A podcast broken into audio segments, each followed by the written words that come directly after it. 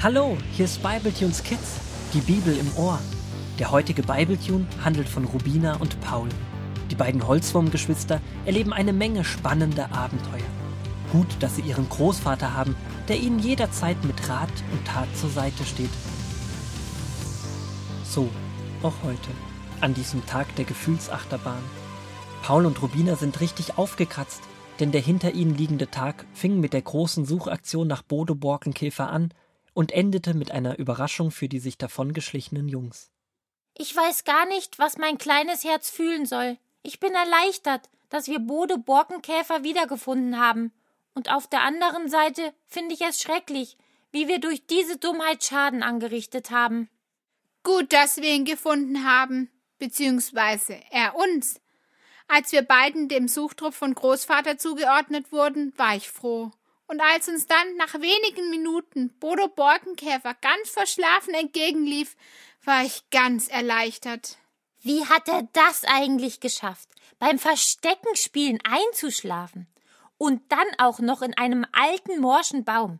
Die ganze Nacht hat er da verbracht und hat friedlich geschlafen, während das ganze Lager ihn gesucht hat. Ich ärgere mich aber immer noch so sehr über mich selbst. Ich wusste ja, dass es eigentlich falsch ist, sich vom Lager wegzuschleichen. Niemand hat mich gezwungen. Ich bin freiwillig mitgegangen, trotz des schlechten Gefühls. Mann, ich ärgere mich über mich selbst. Aber Hauptsache Bodo ist wieder da. Die anderen Jungs, die auf die restlichen Suchtrupps aufgeteilt waren, waren völlig fertig. Es fiel ihnen ein Stein vom Herzen, als sie Bodo quieklebendig wiedersahen und gleichzeitig hatten sie, genau wie du, Angst vor dem, wie es weitergehen sollte. Die Beratung der Crew ging ganz schön lange. Zumindest hat er sich so angefühlt. Während sie besprochen haben, wie es mit uns weitergeht, haben wir draußen gedacht, dass wir bestimmt die Freizeit abbrechen müssen und nach Hause geschickt werden. Aber so weit ist es ja nicht gekommen. Hallo Großvater, wo warst du? Ich habe eben mit den anderen Jungs gesprochen und ihnen eine Geschichte aus der Bibel vorgelesen.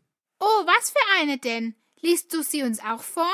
Aber klar doch. Es ist die Fortsetzung von unserer Mose-Geschichte und passt sehr gut zu den heutigen Ereignissen. Und so liest der Großvater aus 2. Mose 32, Vers 30 bis 2. Mose 34, Vers 35. Mose sagte zum Volk: Ihr habt eine große Sünde begangen, aber ich will zum Herrn hinaufsteigen und ihn darum bitten, dass er euch vergibt. Und Gott vergab seinem Volk. Er versprach Mose, den Israeliten weiterhin zu helfen und sie in das Land zu führen, das er ihnen versprochen hatte. Der Herr befahl Mose noch einmal zwei steinerne Tafeln zurechtzuhauen und auf den Berg hinaufzubringen. Dann sagte er Mose noch einmal, welches die wichtigsten Gebote waren, die die Israeliten beachten sollten, und Mose schrieb sie auf die steinernen Tafeln. Als er wieder vom Berg Sinai herabkam, war sein Gesicht strahlend hell geworden, weil er Gott so nahe gewesen war. Die Israeliten fürchteten sich davor, in seine Nähe zu kommen, aber er rief sie zu sich. Noch einmal erklärte er ihnen alles, was der Herr ihm gesagt hatte.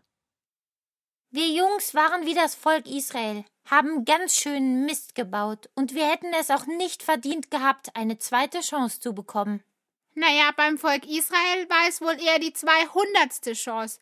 Gott wird immer wieder von ihnen total enttäuscht, und trotzdem gibt er nicht auf, sondern vergibt ihnen. Das nennt man Gnade. Schuld wird vergeben, unverdient bekommt man etwas zugesprochen. Gott sagt ja nicht nur den Israeliten, dass sie weiterleben dürfen, nein, er sichert ihnen weiterhin seine ganze Hilfe und Unterstützung zu. Mose bekommt noch einmal alle Gebote genannt, kann sie aufschreiben und sie dem Volk zeigen. Die neuen Steintafeln sind wie ein neues Versprechen von Gott oder ein neuer Bund, den er mit ihnen eingehen möchte. Er stellt sich ihnen zur Verfügung, und das Volk muss nur Ja sagen. Die Israeliten haben bestimmt genau wie wir Jungs heute nur darauf gewartet, welche Strafe sie erwartet.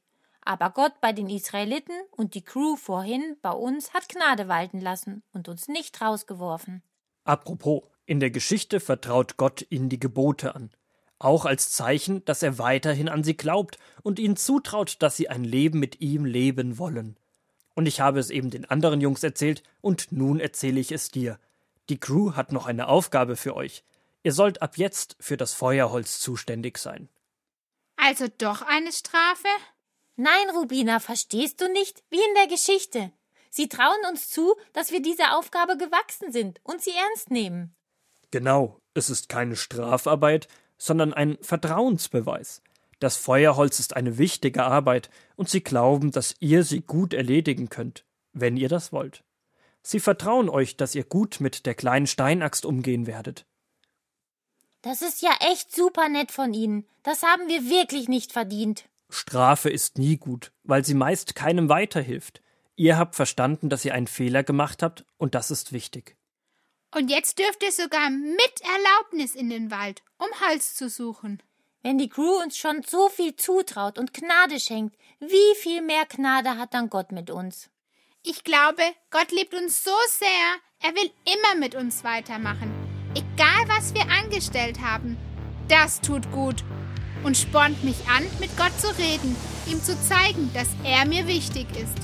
Wir haben einen großartigen Gott und können von ihm viel lernen. So wie er mit uns umgeht, möchte ich auch mit meinen Freunden, meiner Familie, meinen Klassenkameraden und auch Fremden umgehen.